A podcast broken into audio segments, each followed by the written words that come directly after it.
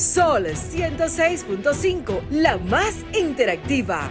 Una emisora RCC Miria.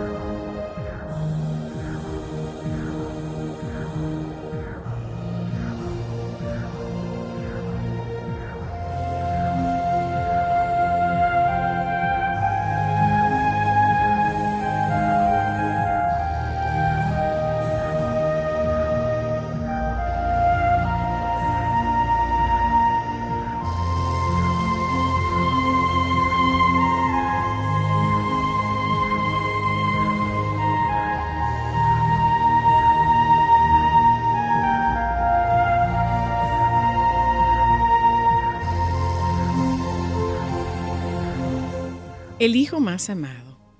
Cierta vez le preguntaron a una madre cuál era su hijo preferido, aquel que más amaba. Y ella, dejando entrever una sonrisa, respondió, Nada es más voluble que el corazón de una madre. Pero como madre, le respondo, el hijo preferido es aquel a quien me dedico en cuerpo y alma. Es mi hijo enfermo hasta que sane, el que partió hasta que vuelva el que está cansado hasta que descanse, el que está con hambre hasta que se alimente, el que tiene sed hasta que beba, el que está estudiando hasta que aprenda, el que está desnudo hasta que se vista, el que no trabaja hasta que se emplee, el que se enamora hasta que se casa, el que se casa hasta que conviva, el que prometió hasta que cumpla, el que debe hasta que pague el que llora hasta que calle. Y ya, con el semblante bien distante de aquella sonrisa completó, y el que ya me dejó hasta que vuelva. yo de tener febrero y que el día 14 sea el mes entero. Trataría de envolver esa luna en un papel y te la daría sin ningún miedo. Quiero hacer por ti lo que nadie puede y ser de tu mundo el superhéroe. Si pudiera yo volar hasta Marte y regresar, todo yo lo haría si tú me quieres. Cuando tú me besas no me hace falta nada cuando estoy contigo yo estoy contento. Si bailas conmigo aquí en la oscuridad, tu corazoncito yo soy el dueño. Tu corazoncito yo soy el dueño. Y este amor no lo compra el dinero. Y esto no lo apagan ni los bomberos. Si pudiera yo volar hasta Marte y regresar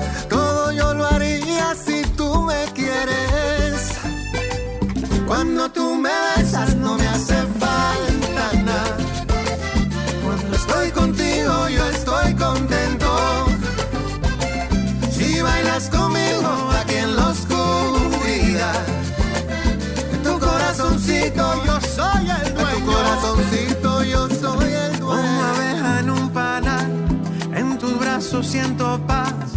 alinean los planetas de mi universo como el río llega al mar, eres tú mi casa. Todo lo que pasa a tu lado es bueno.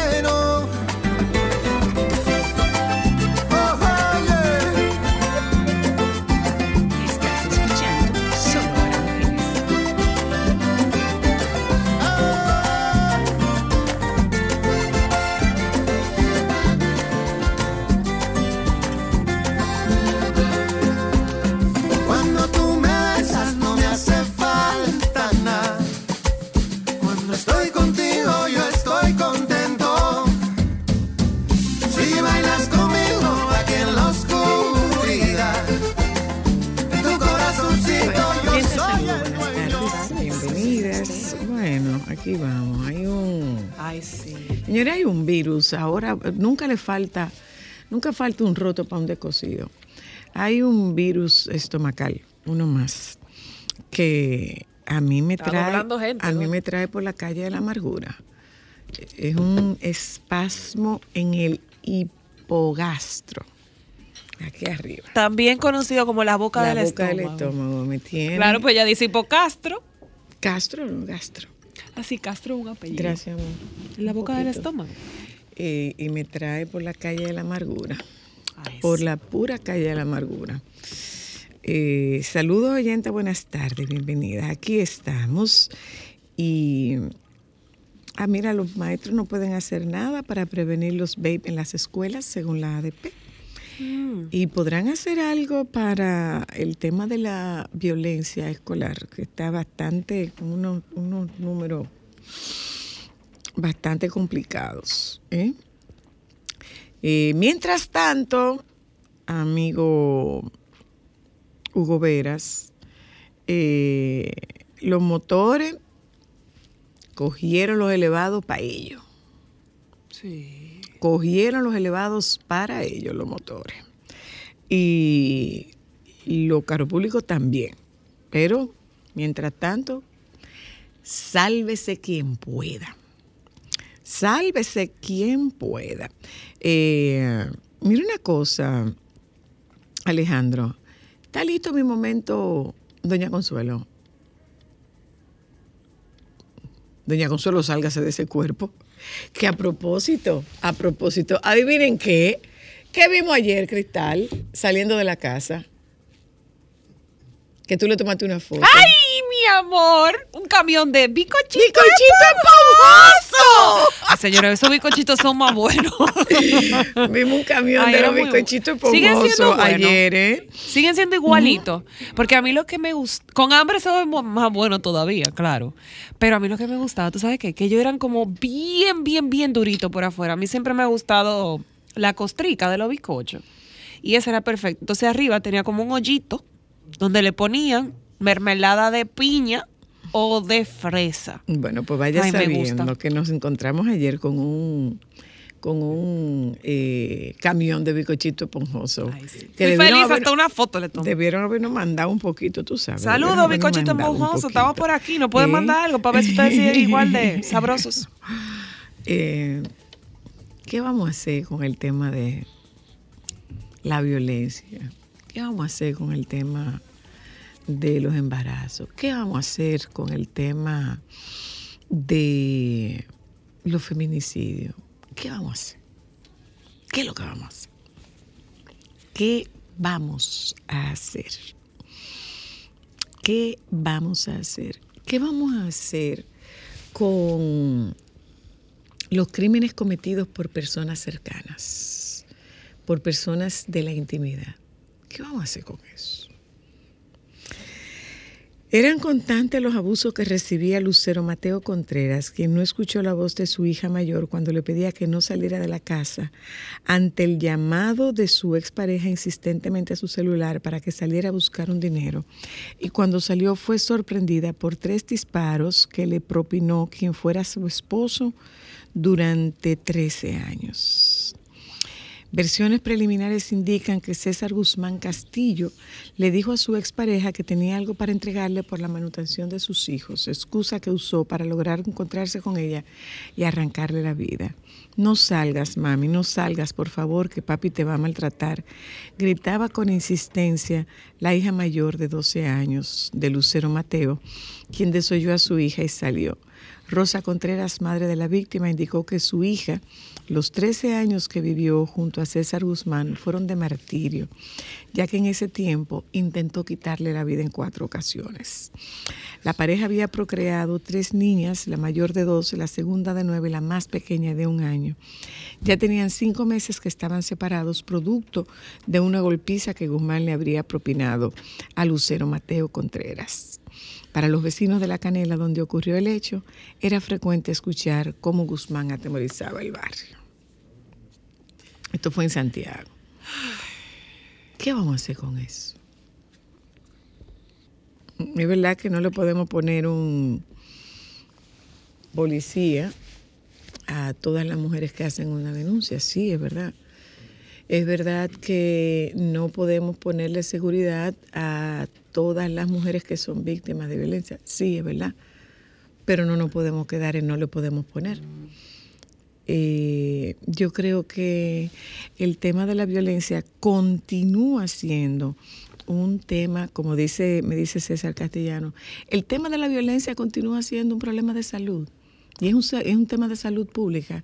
Es un tema de salud pública y nos estamos dando cuenta que todas las formas de abordaje que se le han dado hasta ahora no han tenido efecto, o al menos no el efecto deseado, porque los números no se reducen. Otro tanto pasa. De hecho, eh, aprovecho para decirle a ustedes que yo en este programa pretendo asumir una escuela de, de educación sexual para adolescentes. ¿Cómo? Mire, yo le voy a pedir a la doctora Luna que al menos una vez a la semana nos haga una cápsula de educación sexual para adolescentes y asumamos esto como un compromiso con nuestra con un compromiso con nuestra responsabilidad social. Porque definitivamente hay que educar, hay que educar, hay que educar. Bien, pero es que no es solamente a los, a los hijos, es que también hay que educar a los padres y a las madres y a los tutores y a los cuidadores, hay que educar. Entonces, no, no, no vemos que haya una reducción en los números de embarazo en adolescentes. Y no es un tema de con mis hijos no te metas, porque educar sexualmente a los y las adolescentes es dotarles de conocimiento y de herramienta para que ellos puedan decidir. En el momento que ellos decidan si quieren iniciar una vida sexual, eso no lo va a prohibir, eso no lo va a impedir un padre o una madre, no lo va a impedir la escuela, no lo va a impedir la religión, no lo va a impedir nadie porque yo le, yo le invito a que usted haga una retrospectiva cuando usted era adolescente, para que usted me diga si usted cuando, cuando tuvo sus primeras experiencias fue donde su papá y su mamá, o fue donde su hermano, o fue donde alguna autoridad familiar a decirle, yo quiero tener sexo, puedo. Eso no va a pasar. Entonces, vamos un poco a colocarnos en nosotros cuando teníamos esa edad. Vamos a ver cómo actuábamos nosotros cuando teníamos esa edad. Los estudios indican que la primera relación sexual no se planifica, ocurre de manera fortuita en la mayoría de los casos. Y las subsiguientes no son porque eh, un muchacho está buscando un permiso. Entonces, lo que se ha hecho hasta ahora no es verdad que ha producido ningún efecto, o al menos no es medible en lo inmediato, al mediano, corto, al corto, mediano, largo plazo. No tiene resultado, no ha dado resultado. El tema de la violencia, el tema del abuso sexual es un tema de salud pública y necesitamos que se haga un viraje hacia allá, que no sigamos actuando como islas separadas donde cada quien está buscando un protagonismo integremos las acciones a fin de ver si podemos reducir estos números. La mía no se embarazó siendo adolescente, la suya no se embarazó siendo adolescente, pero ¿cuántas otras se embarazaron siendo adolescentes? Y se siguen embarazando siendo adolescentes. Y tienen un embarazo y otro embarazo y otro embarazo, a veces de un compadre, a veces de un tío, a veces de un hermano, a veces de un papá, a veces de un abuelo. Y todo esto está normalizado en nuestra cultura. El tema del abuso sexual está normalizado. El tema del abuso sexual es sin lugar a dudas uno de los más extremos niveles de violencia que se comete en contra de una mujer y de un hombre, de un, de un adolescente y de un adolescente, solo que la que se embaraza es la adolescente.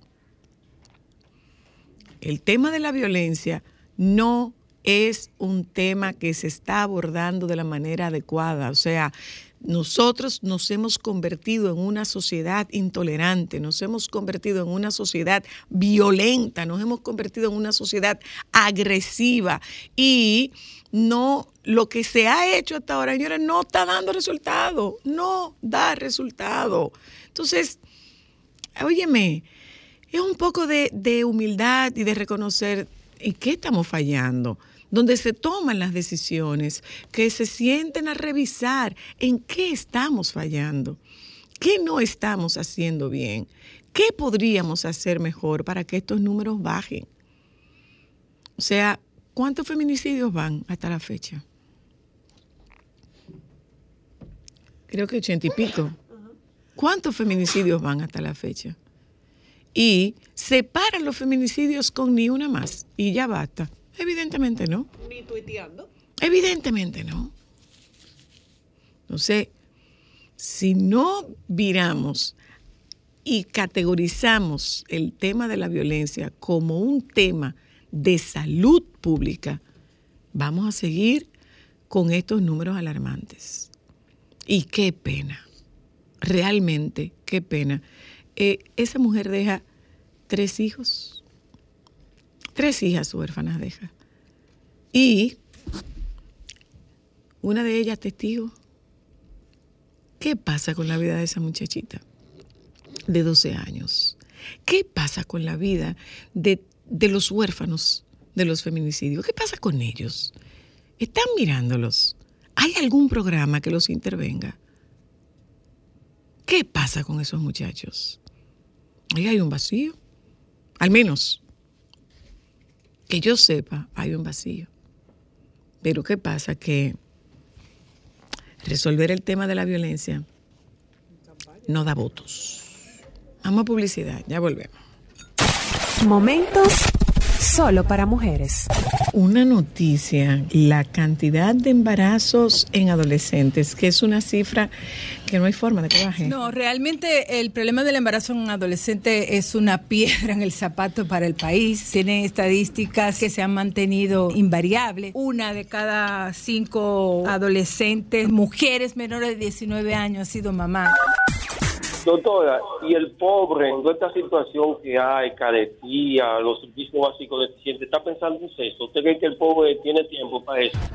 el pobre está dejando de ver el impacto que tiene esto en la vida de sus hijos y de sus hijas. Que para que usted lo sepa, con el tema de la carestía, la única manera de salir de la pobreza, ¿usted sabe cuál es? Educarse. Y esos muchachos, los muchachos de los pobres, están abandonando las escuelas. No venga a mí con pendejada que si el pobre está pendiente, el pobre tiene que estar pendiente de la misma manera que está pendiente el que tiene. ¿Cuál es la necesidad? ¿El pobre, usted cree que el pobre está pendiente? Si el pobre no está pendiente de eso, le llega a la muchacha con tres y cuatro muchachos más y son tres y cuatro bocas más que alimentar. ¿Y van a salir alguna vez de la esfera de la pobreza? Claro que no van a salir nunca. Acepten, carajo, que lo que le están dando a ustedes es una herramienta para que se eduquen. La única manera de salir de la pobreza es educándose. ¿O usted cree que la manera de salir de la pobreza es bailando de embobo y vendiendo droga?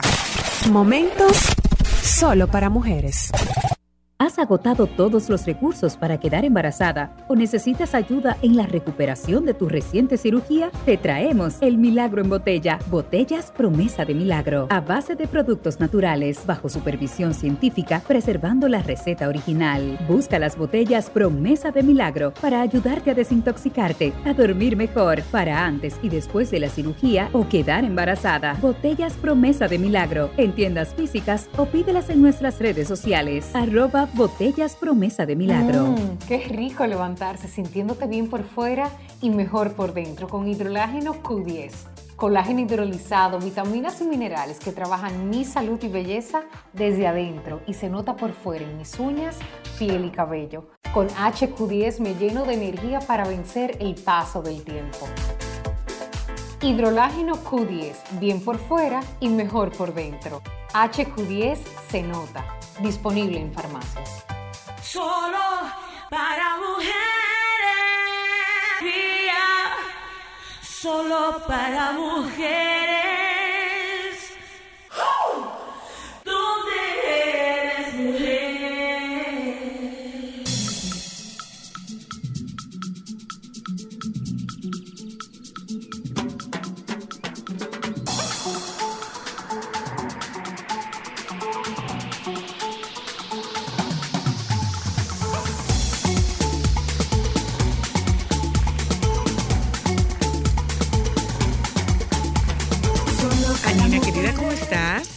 Hola, ¿qué tal? ¿Cómo estás tú? ¿Buscaste el libro ya? No, no, no.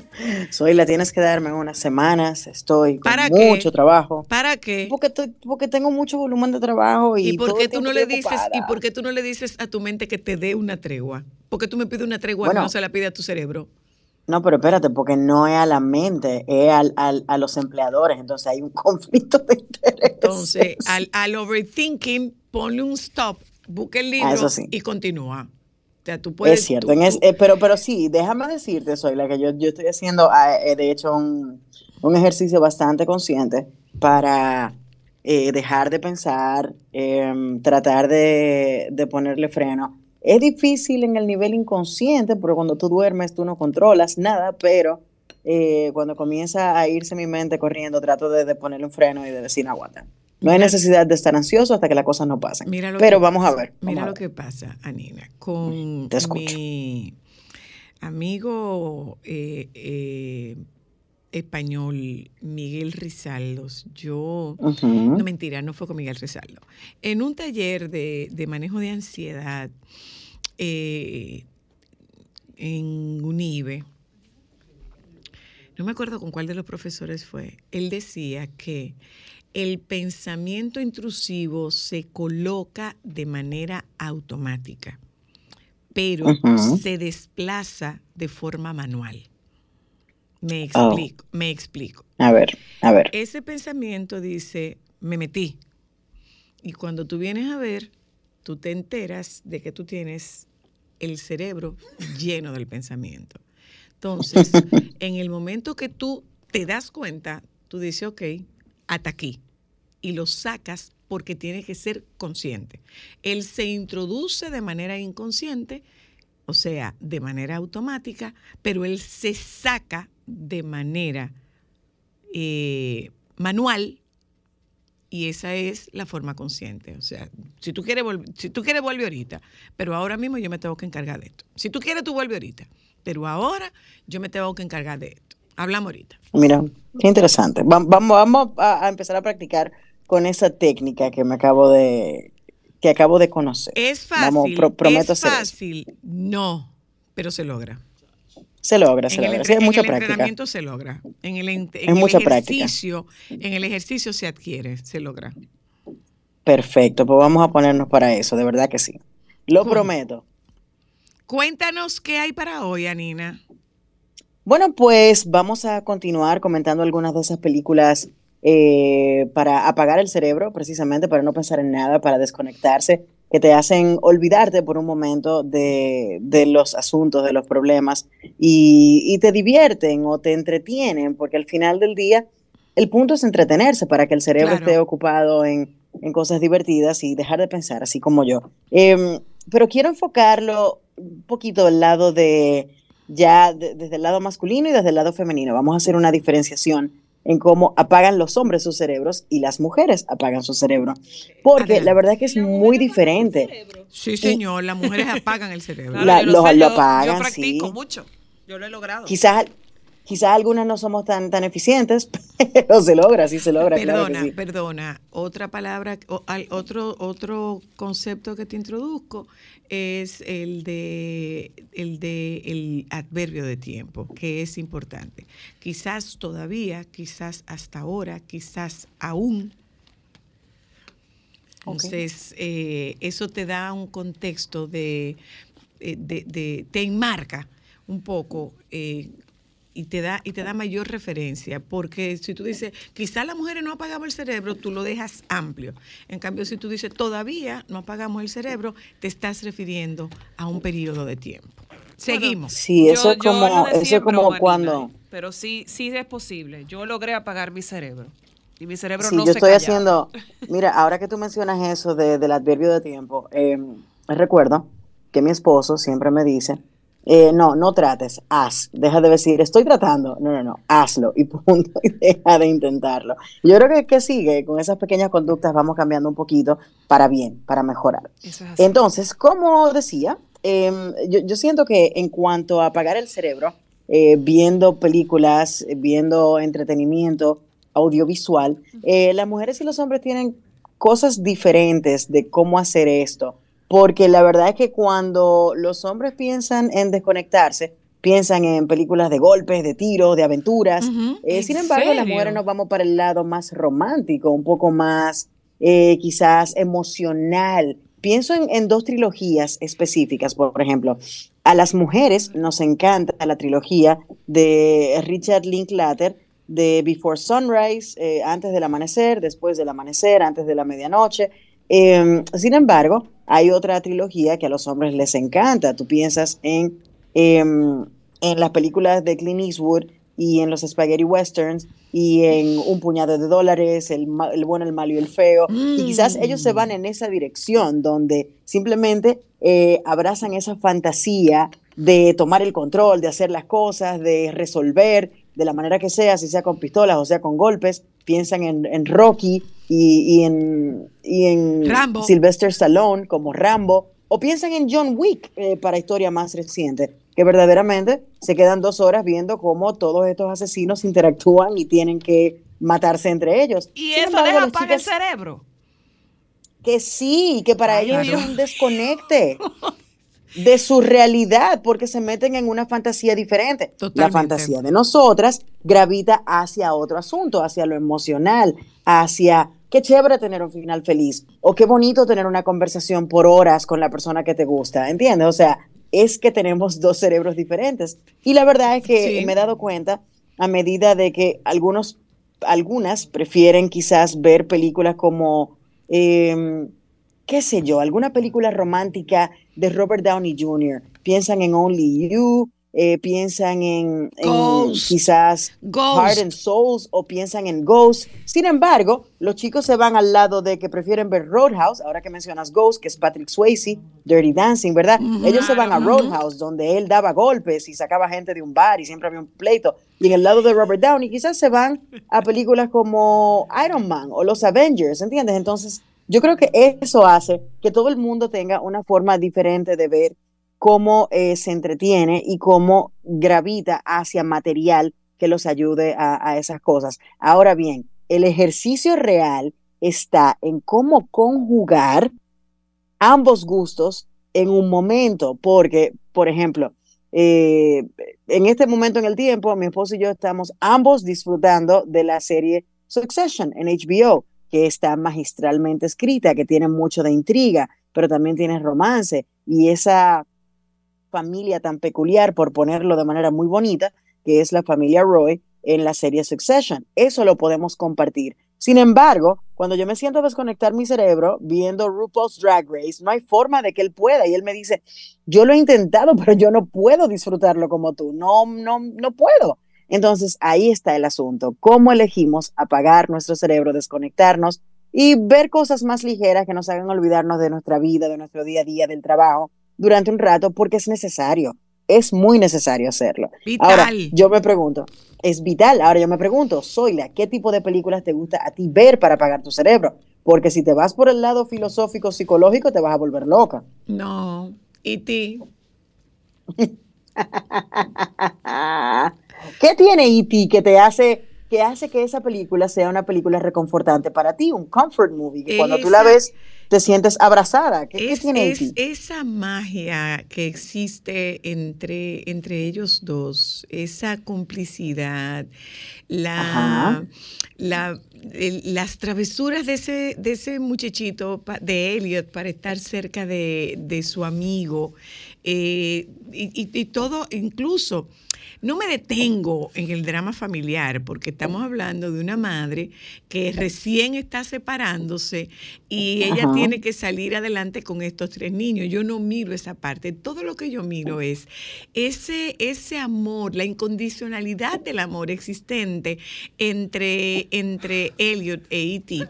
Y, y- Entonces, entonces eso me pone a pensar que quizás para ti el tipo de película que, que ese comfort movie, esa película reconfortante para ti, se basa en una bonita amistad incondicional. Sí, Entonces, sí. cualquier película que tenga esa dinámica adentro, olvidándonos de las periferias, de las eh, de los dramas familiares, de lo que sea que sucede, una Telma en Luis quizás pueda hacer lo mismo por ti. encanta. ¿Tú sabes Entonces, ahí está. ¿Tú sabes cuál me re que te contraencanta? Los puentes ¿Cuál? de Madison. Por ejemplo, y si tú piensas en una película como Beaches, eh, o bueno, no recuerdo el nombre en español, pero era esa película con Barbara Hershey y Bette Midler, que son amigas desde pequeñitas. Es súper triste la película, por un lado, porque una de ellas está enferma, pero esa amistad, esa complicidad que cargan por años, y, y, Bette Midler termina hasta encargándose de la hija de ella, porque eh, tiene un final trágico, pero la verdad es que esa amistad es envidiable y es reconfortante tú saber que puede existir una persona allá afuera que pueda tener ese tipo de amistad contigo. Yo creo que ahí está el- la clave de los programas como estos que hemos estado presentando en estas dos semanas. Encontrar eso que a ti te hace sentir bien y cómo entonces tu cerebro disfrutes, como darte un shot de dopamina. Literalmente, tu cerebro se siente bien, tu cuerpo, tú, Sí, cuando sí. ves este tipo de películas. ¿Tú sabes cuál otra eh, que me encanta también? Eh, eh, Pretty Woman. Pretty Woman, por supuesto, me ¿a quién encanta no? esa película, me encanta esa película, de Yo verdad mejor que ni te sí. digo las mías. De verdad Sí, que no, sí yo, que me yo gusta. sé cuáles son las tuyas. Las tuyas se van. No, de, de, de, de vampiro y de no y de zombie no sé cuánto no. No, mi amor, no, no, no, no, no, no, no hay no Sin hace falta. embargo, por ejemplo. Oye, yo me estoy preparando ejemplo- para el futuro, ustedes no saben. Muy bien, bien Uno por ti, nunca sabe, felicidades. muy Continúa, Defender, madre. continúa tu preparación. Continúa Todas, tu todas te preparación. llamaremos, todas te llamaremos para que nos dé los trucos Después de no cómo vamos a sobrevivir Continúa al tu preparación. Mira, en, en mi caso, yo, me- yo gravito hacia las películas coming of age, todas las películas que tienen que ver con una adolescencia, transición a la adultez, que son súper lindas, las películas de high school, las películas de universidad, de jóvenes, que se divierten, que pasan cosas, pero que siguen adelante y encuentran la manera de descifrar eh, el secreto de la vida, a- así a- a- en grandes rasgos. Pero para mí es reconfortante ver una comedia como Mean Girls, por ejemplo, me Ay, encanta. sí, me encanta. Eh, o puedo ver las películas de John Hughes, esas de los 80, de Pretty in Pink y Sixteen Candles y The Breakfast Club, para mí son geniales. Y, y son películas con las que yo me divierto, pero también puedo pensar un poquito. Y la gente me pregunta, ¿pero por qué te gusta tanto el género, el género coming of age? Yo digo, pues no sé, tendré que explorarlo psicológicamente. Pero para mí esas ¿Y son para qué las hay que que... explorarlo psicológicamente? ¿Cuál es la necesidad? Pero no o todo, menos, ¿cómo tú no entenderías? todo ¿Qué en la vida yo? tiene que tener una explicación. Bueno, ¿Cómo tú también es entenderías verdad. que yo me desestreso viendo gente muerta viva? O sea,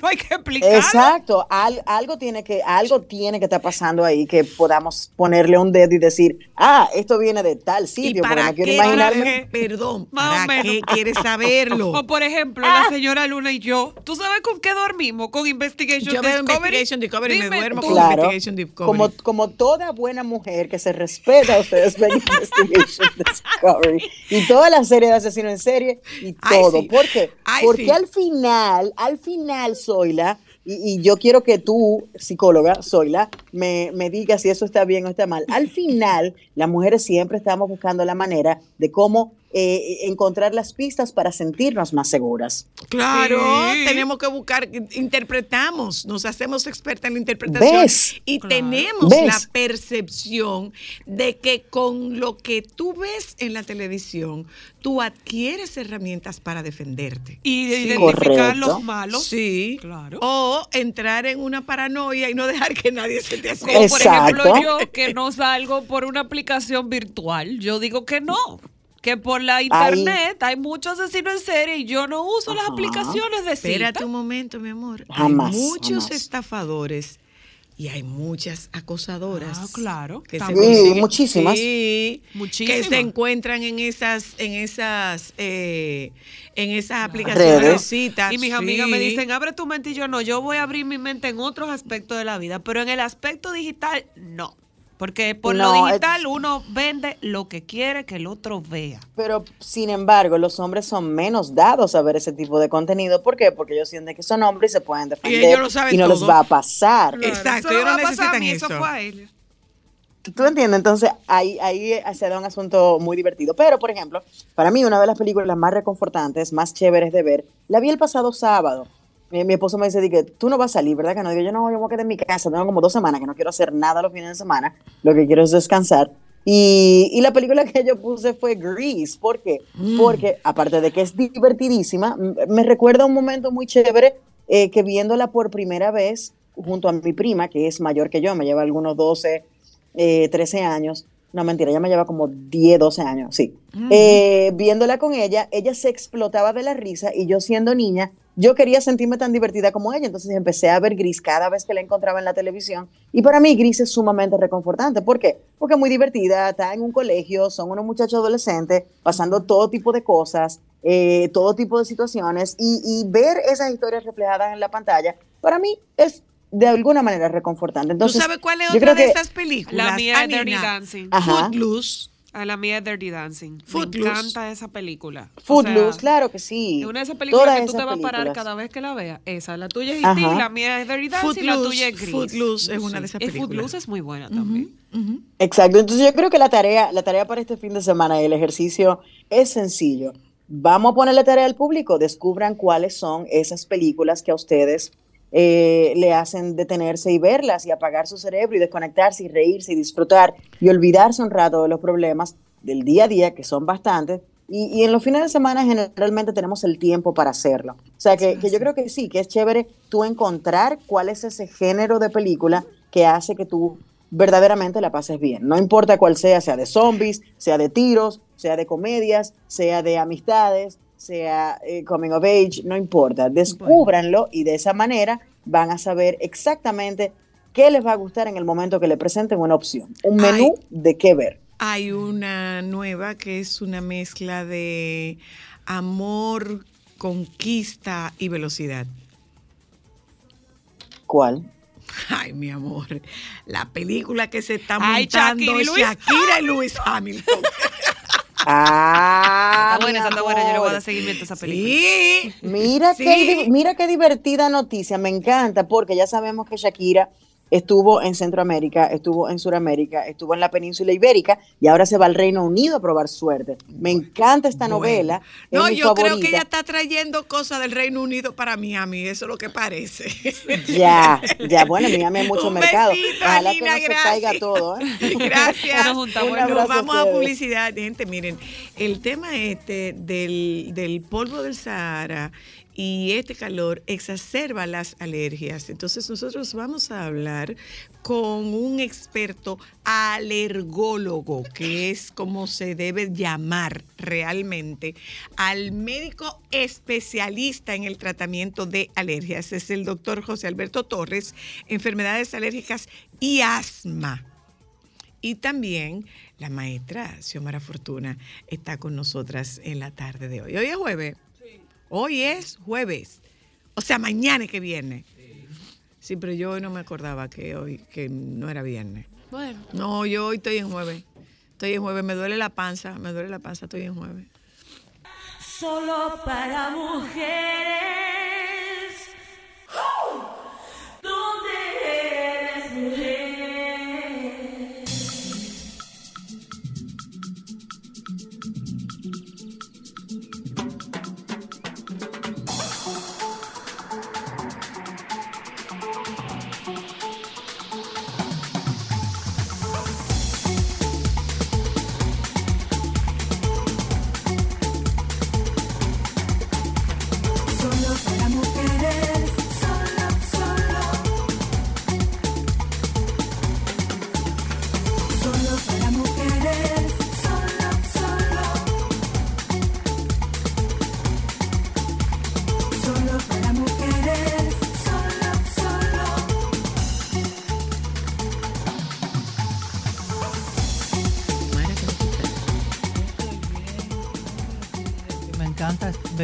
programa y escuchar este programa. De verdad. Sí, yo lo escucho todos los días y me gusta venir aquí y siento que las personas que escuchan este programa son personas muy inteligentes y que ustedes, por supuesto, todo lo que nos brindan son cosas importantes, o sea que no hay desperdicio al escuchar este programa. Ay, qué me entretiene, me informa y, y todo, todo. O sea, es muy completo y ustedes realmente son personas con ideas de muy, de muy avanzadas y aunque no se hable de política, se tocan todos los temas desde, desde lo correcto, desde lo honesto, desde, o sea, que toman posición también ante las cosas, no son, no le dan la espalda a las cosas ¿A de la nuestra realidad? sociedad, a nuestra realidad. O sea, eso es, eso es maravilloso y decirlo de la manera en que ustedes lo, lo tocan es increíble.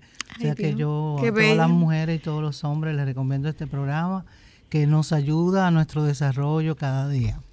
Vamos ya camino a los 22 años. Ahí mismo. Esto pasó, esto pasó y ni cuenta nos dimos. Así 22 mismo. años, el si mes nada. próximo tendremos. Ujú. 22 años. Ay, sí. Sí, O sí. sea que cuando Ezequiel me dice que, que llame por teléfono, digo, no, no, no, allá, allá, yo quiero ir allá.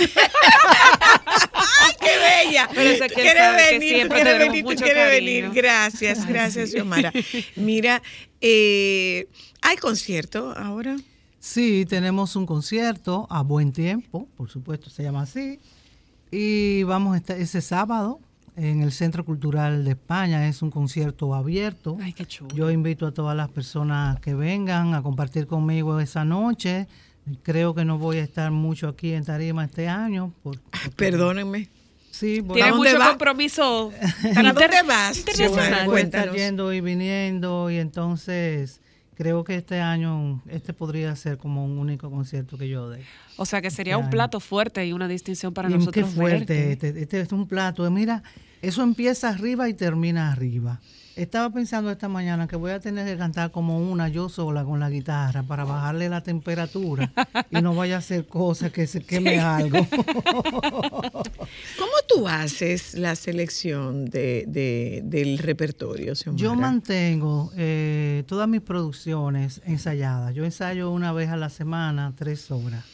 Entonces yo voy trayendo los, lo- las canciones del primer disco, del segundo, yo las mantengo actualizadas. Mi música es actualizada porque como yo usé colores y matices, una propuesta eh, diferente, que ahora es que realmente hay artistas que están cayéndole atrás a Una esta música propuesta alternativa. alternativa, pues mi música está totalmente actualizada y todos los temas míos, yo lo que hago es que me mantengo ensayándolo. Ok. Entonces siempre están conmigo. Y siempre Y estás la lista. selección las hacemos, y yo hago una propuesta y los músicos dicen, yo quiero tocar aquella, yo quiero tocar esta, hace mucho que no Ah, pero mira qué chulo, una decisión en grupo. También a veces la gente me empieza a pedir, toca Guademayo, que estamos en mayo, se la vamos a tocar. Mm. Eh, toca aquella, toca, y, y entre el público, yo y los músicos y otras personas del equipo de producción hacemos nuestro... Es que llega un momento, yo leí, yo leí en algún momento de Miguel Bosé cuando tenía el Papito Tour, que el repertorio lo hacía el destino. O sea, él convocaba, mándenos qué ustedes quieren que toquemos. Ah, de manera que cada show era un show inédito porque se hacía con la selección que hacía eh, que hacía el público de cada lugar donde él iba. Igual pudieran aparecer eh, la- las mismas canciones, pero eh, había, había situaciones en que no era, no era lo mismo. Entonces, eh, él le, le daba como ese, le daba ese tono que además era una distinción para el público, porque definitivamente el público se siente importante cuando le toman en consideración y le cantan lo que ellos piden. Yo siento que formo parte de la Y- producción. Y ya se va a crear una energía que Claro. no hay que inventar. O sea, ya él va seguro también, porque va a cantar lo que la gente pidió. A mí me gusta mucho darle participación también a, a mi público y es quien vive pujando cada día diciendo canta aquella, can- hace mucho que no oigo esta, me gustaría que la cante. Y ahí mismo también la gente empieza a vocear canciones, canciones de cuando yo comencé. Xiomara, ¿cuál es tu fatalidad? Y me explico con tu fatalidad. Anthony Río nunca pudo terminar un show sin cantar fatalidad. ¿Cuál es tu fatalidad, Xiomara? Yo tengo varias fatalidades, pero hay una que, que me cansa cantarla. Pero hay que hacerla, Pero hay que hacerla. Que se llama Juana la Loca. Esa pieza no me, no me la dejan de pedir y también ella está ahí, no me la dejan de pedir. Y hay como cuatro.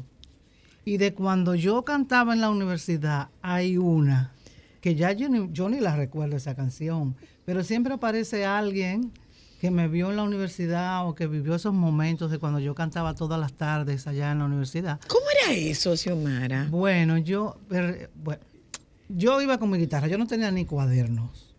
Pero tenía guitarra. Porque yo estaba segura que yo venía para acá para dedicarme al arte. Pero allá en el pueblo, la madre, el padre, tienes que estudiar. Mi padre quería que yo fuera arquitecta. Entonces, lo más cerca de arquitectura que yo encontré fue artes Arte. publicitarias, Ujú. que yo de- dije que eso complementaba mi carrera, porque yo ahí iba a dar escultura, fotografía, pintura, historia de arte. claro. Y eso para mí fue fundamental, porque me define un poco el concepto de arte y es lo que yo he tratado de hacer a lo largo de mi carrera, tomando en cuenta todos esos estudios que yo hice en la universidad. Pero realmente como yo nunca llevé cuadernos, yo fui de oyente a la universidad. Ah, qué Y Yo pasaba, yo bonito. pasaba.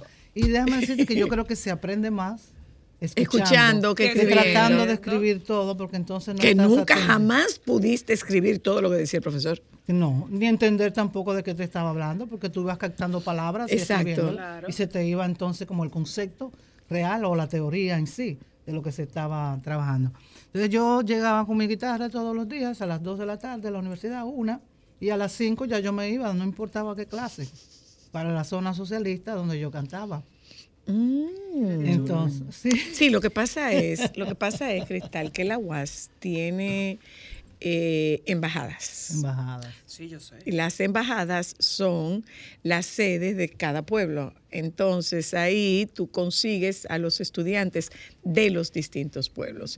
Y esa era una época en la que la lucha en la... El estudiante el- sí, sí, sí, sí, sí. Era una casta no, en no, esa sí, pero no era, no era una lucha politizada, aunque era, eran luchas reivindicativas, Reivindicativas. más no politizadas. Y a nivel nacional. Sí. Cuando la UAS se movilizaba, se movilizaban todos los liceos a nivel nacional. Sí, Era sí, sí, una sí, casta, sí, sí, era era, otra era otra historia. Tú sabes Sí, que sí. nosotros llegamos a hacer una vez un programa con Atuey que nos hablaba de ese, ¿te acuerdas de ese medio millón? Qué maravilla.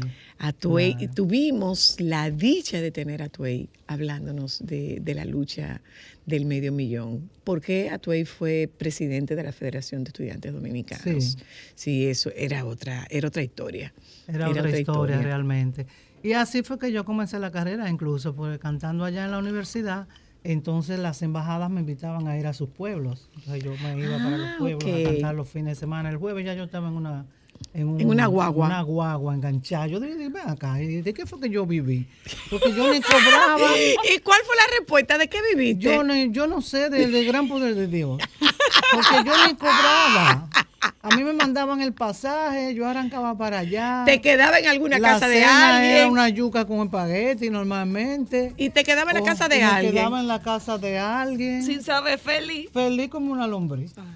Oh, Cantando para arriba y para abajo con esa guitarrita. Buenos pero así lo hizo Manuel Jiménez, así lo hizo Enrique Sí, sí, Félix, sí, así lo sí, hicimos sí, casi sí. todos los Oye, cuando aquí se hizo Siete Días con el Pueblo, eran albergados en las casas casas. de los artistas locales. Así era como era. No era de que, que bueno, siete días por el pueblo, los guaraguaos, eh, eh, los traían y los llevaban a un hotel. No, no los llevaban a ningún hotel. Era en la casa de los artistas del momento. Y entonces en un esa Ramón casa Leonardo. Le, daban la alimentación gratis también. Claro. Y yo ya estaba todo cubierto. ¿Tú Pasaba. llegaste a rondalla de la UAS? Sí, claro que sí, claro que sí. A mí me encanta la rondalla, la tuna. encanta, hace años que no la oigo una. tuna, tuna, Va por la calle, calle. Yo me di todo eso. A mí me encanta, me fascina y lo recuerdo también con mucha alegría y mucha satisfacción y así como esas cosas que te hacen sentir bonita, bien. Sí, Una buena época. sí. Esa fue una época de ensueños realmente, con todas y sus dificultades y todas las luchas Que las había. implicaron.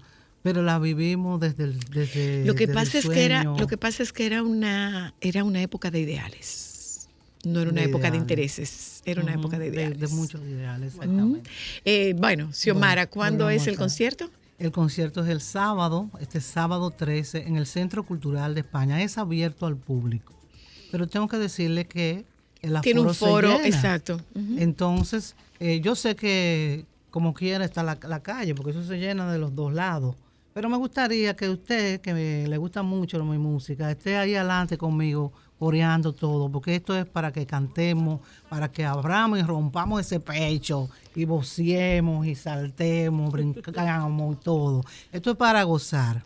O sea que mm, vengan temprano, es a las 8 de la noche. Vamos, mi banda se llama Sin Hora, o sea que no sabemos cuándo terminamos. Alguna hora terminarán. Sabemos cuándo comenzamos y ustedes también siempre tienen la palabra, que siempre me están pidiendo canciones. Yo se las, se las canto ahí mismo también. Gracias, Xiomara querida. Pero no se antojen mucho porque tengo un baterista nuevo. Bueno, gente, vámonos un momento a publicidad. Regresamos de publicidad. El doctor Torres, especialista en enfermedades alérgicas y asma, que me llama mucho la atención. Enfermedades alérgicas y asma. Yo creía, ah, no, el asma es una enfer- enfermedad respiratoria. ¿Tú ves? Ponte tu estrellita, mi amor. Ya ahí en la vuelvo, vamos publicidad, ya volvemos.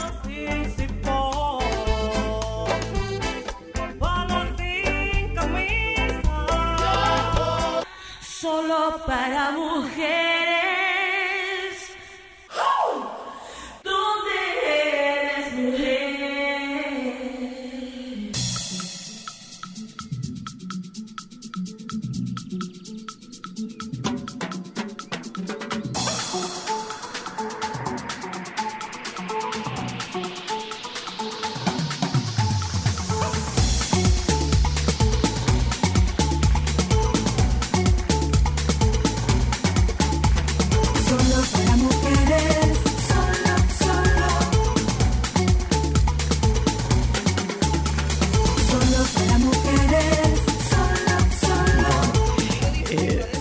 Y sí, yo aprovecho y hago mi propia teleconsulta. No, no vamos a hacer consulta. Vaya a la consulta del doctor. No Ay, vamos a hacer consulta. Ay, sí. Eh, ¿Qué es un alergólogo, doctor Torres? Bien. Bienvenido. ¿Qué es un Bien, alergólogo? En primer lugar, muchísimas gracias por la Y invitación. que vamos a empezar por el principio. Es la bueno. primera vez que estoy en el programa y espero que no sea la última. No, es un no, programa, depende de cómo se porte. es un programa Eh, que Joan, lo sigo de de- hace explícale, al, tiempo. explícale al doctor. No. Depende de cómo se porte. Oye, ya él tiene un pase libre sin pasar por Go. Ya él con nosotras cumplió. Bueno, pero- Depende de cómo se porte Joan y Alejandro, ¿sí o no? Es un programa que lo sigo y me porte. encanta. Realmente los temas de actualidad que comentan ustedes, todo es muy variado y la verdad que es un programa que a esta hora del día cae muy bien. Gracias, muy gracias, interesante doctor. realmente. Gracias, doctor. Bueno, pues alergólogo o alergista, que son las dos, los dos términos que utilizamos, que a menudo todo el mundo me pregunta, "Ay, pero no es alergista. Y yo tengo que salir con la explicación El- etimológica el- de la el palabra. A ver, como técnico. las palabras en medicina vienen de las raíces griegas Griega. o latinas. Entonces, todo lo que termina en logo viene del griego. Así como hay odontólogo, oftalmólogo, pues hay alergólogo. Somos los especialistas que estudiamos las enfermedades alérgicas. E igualmente alergista viene del latín. Todo lo que termina en ista, dentista, alergista, oculista, anestesista, pues viene del latín, pero al fin y al cabo es, Es lo, lo mismo con dos nombres. Pero tiene como más peso cuando usted le dice ólogo. Bueno. Sí, Sí, Lo que como pasa es que en. Europa Tiene como más en Psicólogo. Europa- No, psicólogo. Psicologista no pega. No, no, sí. Doctor, Mire- como que usted estudió más. Se oye como que usted estudió más. En Europa el, te- el término alergólogo es el, el que se utiliza y es el que tiene el título donde del que, el, te- el que tengo yo. ¿no? Entonces ¿Cuántos- utilizo el término alergólogo. ¿Cuántas especialidades y subespecialidades hay que hacer para llegar a ser alergólogo? Bueno, yo para ser alergólogo tuve que hacer medicina general, como todo el mundo. Luego tuve que ¿Medicina prepararme, eh, no, eh, hice medicina general, primero aquí en la UNFU. Luego me fui a España a hacer la especialidad. Para ello tuve que prepararme un año para hacer un, un examen, el examen MIR que se llama, que es el examen eh, previo para seleccionar la plaza y que necesitas para entrar. Es un requisito indispensable para poder luego escoger la especialidad y el hospital donde vas a realizar la especialidad. ¿Cuántos años, doctor? Duré cuatro años.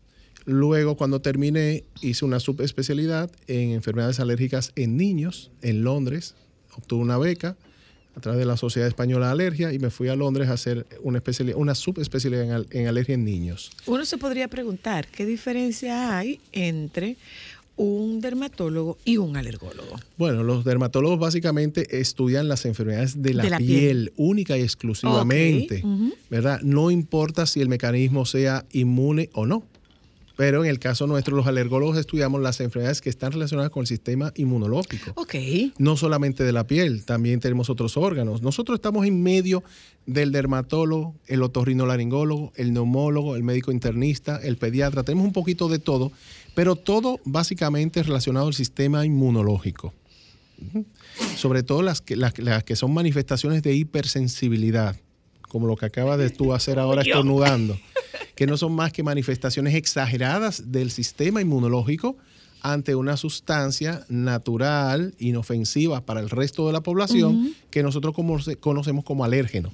Los alérgenos son esas sustancias que puede ser desde un alimento, el polen de una planta, un hongo que esté pegado en una pared, los ácaros del polvo, etcétera, etcétera. Todas esas proteínas que son de naturaleza animal o vegetal, o los medicamentos, que son compuestos químicos, se consideran alérgenos en aquella población que tiene una condición genética conocida como atopia. Es una condición genética. Exactamente. Es una condición que se hereda de Hereditaria. uno o ambos padres. Si re- resulta que un padre es alérgico, pues resulta tiene la probabilidad de hasta un 30% de tener un hijo alérgico. Y si son los dos padres, hasta un 80% de los de tener la probabilidad. ¿Hasta dónde en la cadena familiar?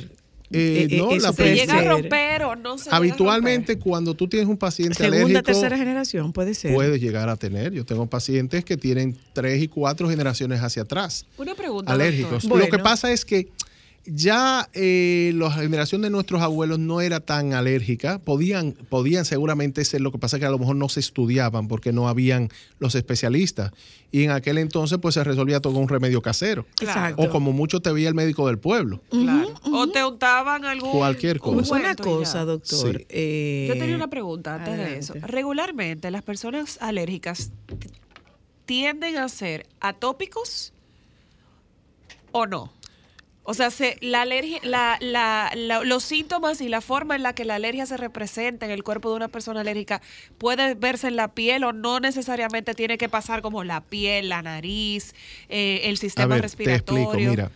Uno nace con esa condición que se llama atopia, ¿verdad? Heredada de los padres, como he comentado. Entonces, a lo largo de tu vida, tú puedes desarrollar una o varias manifestaciones alérgicas que se van a expresar en diferentes órganos de tu cuerpo. Y es lo que nosotros conocemos como la marcha atópica.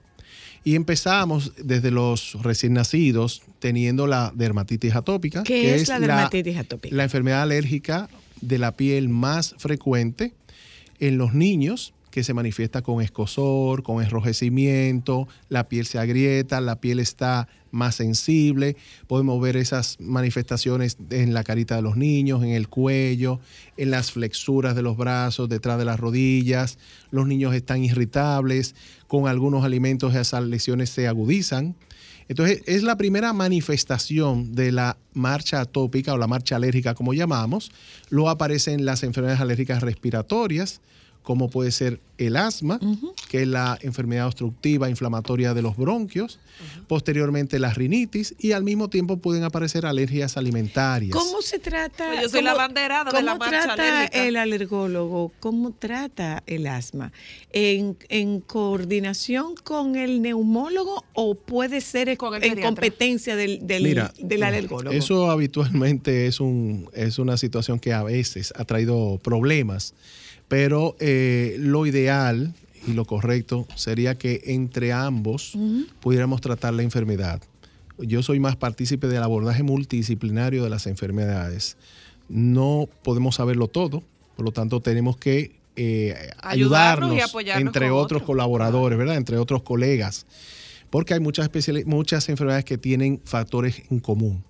Pero lo que pasa es que el neumólogo puede tratar el asma, lo que son los síntomas clínicos, igual que yo como alergólogo, pero el que tiene la, la, digamos, la capacidad de diagnosticar el origen del problema soy yo como alergólogo.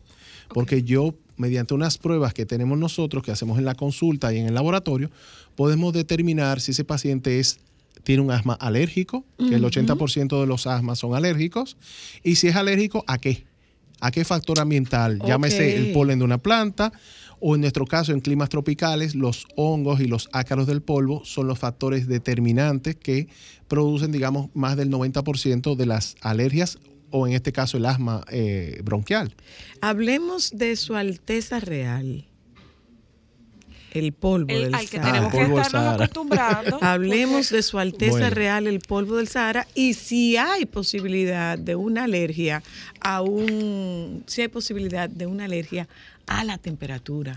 Bien, mira, el polvo del Sahara la gente cree que es algo nuevo y no es nuevo. El polvo del Sahara ha existido toda la vida, desde que se conoce la Tierra, ¿verdad? Sí, claro. Lo que pasa es que desde unos años para acá, con todos estos cambios que, ah, que acontecen con el tema del cambio climático, el calentamiento global, pues toda esa masa de polvo, de arena, que viene desde el desierto del Sahara, al norte de África, que contiene minerales, pólenes de plantas, hongos, bacterias, etcétera, etcétera. Toda esa gran masa gigantesca atraviesa los 8.000 kilómetros que nos distancian de África y llega hasta la zona del Caribe e incluso va más allá porque llega hasta, hasta la selva, amazónica.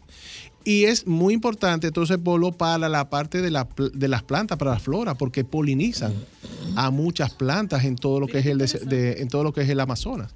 Sin embargo, para el ser humano actúa como un factor irritante porque es una gran cantidad de partículas suspendidas en el aire que obviamente cuando llegan aquí a nuestro ambiente lo que hacen es aumentar la sensación de, de- de temperatura. De calor. El calor es más eh, insoportable. La visibilidad, si ustedes salen a la calle y ven el cielo, no se ve tan azul como en otras ocasiones. Se ve nublado, ve nuboso. como Brumoso, pardo, grumoso. Exacto, hay una alteración en la visibilidad. Y entonces estas partículas de polvo pueden llegar a la vía aérea, a los ojos, y entonces depositarse allí. Y en un paciente que sea alérgico, puede agudizar los síntomas que ya de por sí tiene el paciente. Y en otros que no lo son, pues puede desencadenar síntomas tan molestos como la rinitis, que es le- los estornudos. Pero hay una, hay una sí. cosa, doctor, perdóname, eso, perdóname. Sí. Hay una cosa, doctor, y es que, ¿qué hago? Pues yo tengo que producir. No, Me obviamente. encierro en mi casa. Sí, gran, claro, esa es la gran pregunta. Tengo que producir. Mira, Y por ahí va mi mantengo la pregunta. casa. Tú no le puedes decir a nadie, Mantengo la "Quédese casa tran-". cerrada, como diría mi Ah, mamá, claro. a hache machete. Por ahí va mi pregunta. Eh, porque- Cuando, eh, por, por ahí va tu pregunta. Por Pero ahí es va lo la mismo, pausa es- y por ahí va Mira, la publicidad. yo te hago- Volvemos, doctor, volvemos. Solo para mujeres.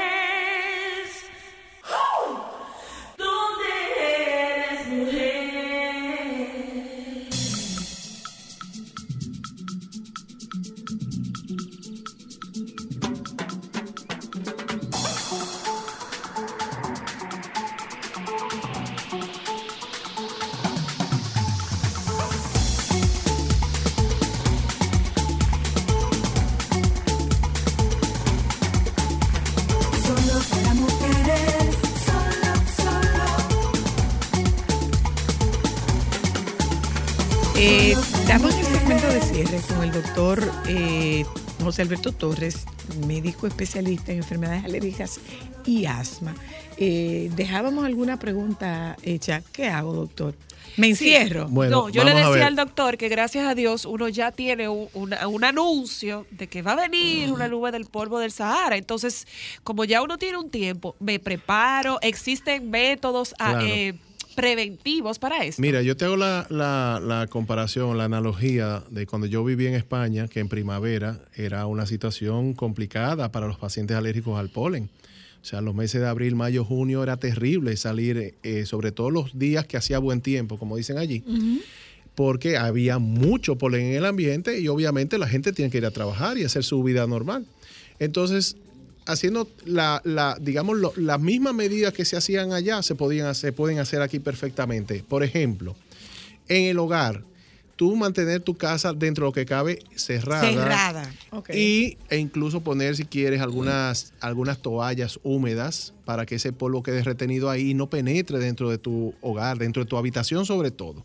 Y ya con relación a la- al individuo per se, salir a la calle con tus gafas de sol, si hay necesidad de ponerte una mascarilla, ponerte una mascarilla, hidratarte continuamente. ¿Una mascarilla con este calor? Bueno, vamos a ver, si hay una gran nube de polvo, porque estoy eso hay que estar preguntando, pendiente. estoy preguntando sí, es como así. preguntaría cualquiera que Es la- puede decir, es pues estará volviendo loco el doctor. No, ¿Cómo no, no, una no. mascarilla con este No, calor? Es la única manera. Todo lo que sea mecanismos de barrera física es lo que va a prevenir que eso llegue a, tu, a tus ojos y a tu nariz, ¿me entiendes? Entonces, y además ya estuvimos acostumbrados durante esta pandemia. Claro. Andamos con la mascarilla para arriba y para abajo. Pero eso vi que había una recomendación de salud pública que las personas que mascarilla. tenían este problema Sí. de alergias Deben que utilizar usaran su esta- las mascarilla, mascarillas al su- aire sus libre. gafas de sol, sí, efectivamente, mantenerte hidratado, utilizar esas lágrimas artificiales, las refresh tears que venden, eh, y en caso de que tenga síntomas alérgicos, como la rinitis, como, o sea, picor de nariz, estornudo, utilizar algún antihistamínico. ¿Me Ok. entienden? Es Déjame- lo que, déjame es lo que contestar esta debemos llamada. hacer. Déjame contestar esta llamada. Aló, buenas. Hola. Hola. Le escucho. Hola, gracias doctor por su conferencia tan atinada. Pero le diré, doctor, que con este calor nosotros no podemos cerrar puertas ni ventanas, doctor. Gracias. Bueno, Ah, eh, bueno, tenemos que elegir lamentablemente- cuál de las dos soluciones es peor. Exactamente, lamentablemente no hay de otra, porque si usted mantiene su casa abierta, se va a meter todo ese polvo para su hogar. No hay que hacer- no- nada más hay que darse cuenta por la mañana cuando uno se levanta y uno ve los carros, cómo Da- están los tiene- cristales, tiene- los sí, cristales verdad, llenos de polvo. Hola. Aló. Le Doctor, escucho. esta vida tan difícil, esta caretía, le afecta. No, hombre, hermano, mire, usted va a tener que llamar. Mire, mire, yo le sugiero, llame y quéjese con Doña Consuelo. Usted oye, de 7 a 11, llame y quéjese con Doña Consuelo con la vida y la caretía. Usted oye, porque parece que la vida no está tan cara que usted tiene cuarto con que votarlo llamando y haciendo uso de paquetico. O sea que si es como interactivo, usted nada más que se fuñó. Aló. Hola. Hola, hola. Le Excelente escucho, programa. le escucho. Quiero aprovechar para hacerle una pregunta al doctor con relación a las alergias a medicamentos. Ahí yo. Yo, yo soy una persona que eh, ya adulta, ¿verdad? Y resulta que de ahora, después de vieja, como digo yo, tengo 47 años, soy alérgica a los medicamentos. Cuando mi cesárea, a mí me pusieron Voltaren, me han puesto eh, Sertal compuesto y todo eso. ¿Y qué resulta? He tenido tres episodios donde se me ha cerrado la glotis y he estado al morirme. Sí. ¿Por qué, ocurre eso? Es una, Gracias, una querida, alergia mira. a los antiinflamatorios no esteroideos o AINES, que es la alergia más frecuente a nivel mundial en cuanto a los medicamentos. Básicamente porque son medicamentos que se usan de forma común muy frecuentemente y porque no necesitan prescripción médica. Esos son los que se compran over the counter, como. No, en como cualquier conoce, sitio, hasta los colmados. Aquí tú puedes conseguir un ibuprofeno, una aspirina. O sea que eso que usted me comenta es lo más frecuente, lo más común que hay a nivel mundial como alergia por medicamentos, esa y la de los antibióticos de Pero la así, penicilina. así rapidito, rapidito. Entonces ella lo que quiere decirme ella- por ella qué hace ahora. la pregunta ¿por qué ahora? ¿Por qué ahora? Bueno, las enfermedades alérgicas, como dije al principio, tú naces con esa condición y a lo largo de tu vida tú puedes manifestar diferentes síntomas o enfermedades alérgicas. No hay un patrón claro, ¿verdad? Nadie puede predecir en qué momento tú vas a desarrollar una enfermedad alérgica. Pero hay estaba en personas el ADN. Exactamente, eso viene en tu código de barras, en tu QR, como decimos ahora. Entonces, en algún momento en tu vida que nosotros no podemos predecir como alergólogos, nosotros Claro. sabemos que si una persona tiene una historia familiar, una carga genética importante, sabemos que esa persona tarde o temprano va va a a desarrollar una enfermedad alérgica. Mire. Pero no podemos predecirla. Así como hay personas, eh, la edad que ella tiene, yo tengo pacientes también de 80, 90 años que desarrollan enfermedades alérgicas a esa edad de su vida. Menos mal que no los tiene de 61. También tengo, también. Pero no lo mencionó, o sea que Pero no las se vale. enfermedades por, me- o sea, la- las alergias por No, ese es medicamentos son más frecuentes, tema, son más frecuentes en adultos. Ese es nuestro próximo tema, porque mire, eh, tenemos que entregar y ahí está ese teléfono, está ese panel lleno. Entonces vamos a coordinar con el doctor Cuando para gusten. una visita bastante rápida. ¿A, a cuál de estos teléfonos lo llaman, doctor? Bueno, yo le voy a dar el teléfono de mi secretaria principal y a partir de ahí, porque yo trabajo en varios sitios y para todos los públicos y entonces eh, ya con ella pueden coordinar al 809-683-6185. Yo soy alergólogo de adultos y de niños. Y mis redes sociales, arroba doc.josetorres. Gracias, Doc. Eh, El de una doctor es chulo, llámenlo. de- Sí, hay que poner. Cristal, eso no sonó bien, ¿no? No, el doctor es chulo, llámenlo. No, no, eso no sonó bien, no, no, no. El doctor es Mira cómo se. Nos juntamos mañana. Mira.